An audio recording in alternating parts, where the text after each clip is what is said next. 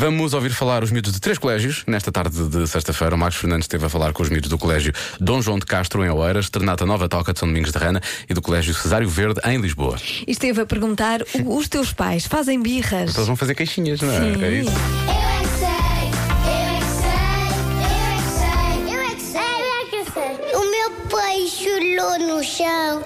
Chulou? Ele tinha um dodói aqui. Minha mãe já fez birra. É porque ela tá com muitas saudades da mãezinha dela, nenini, nenini. O meu pai uma vez fez uma birrita por causa que causa que? eu não dava telemóvel. Ela, e ele disse assim: Tô triste. Birra com o meu pai, porque o meu pai ficou chato. Pois claro. Agora é que estamos a saber todas, não é? Eles fazem birra, são? Eu não, eu é que faço. Porquê é que fazes birra? Porque eu, eu baguei-me às vezes eu baguei-me de umas coisas.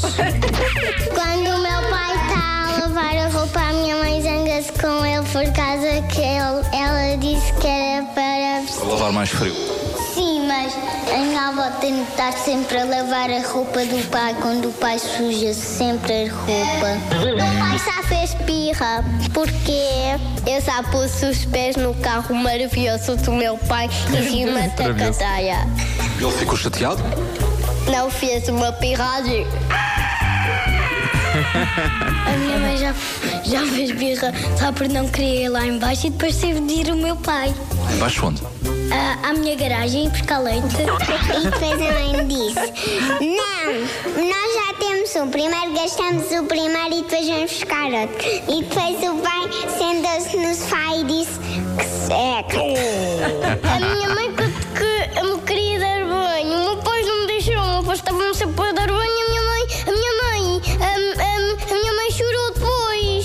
Sim. A minha mãe e o meu pai, o meu pai queria comprar hum, sumo e a minha mãe queria comprar leite e depois discutiram. Depois fizeram birra? Sim, Coisas tão melhores. De castigo ou não? mandei-os para a cama.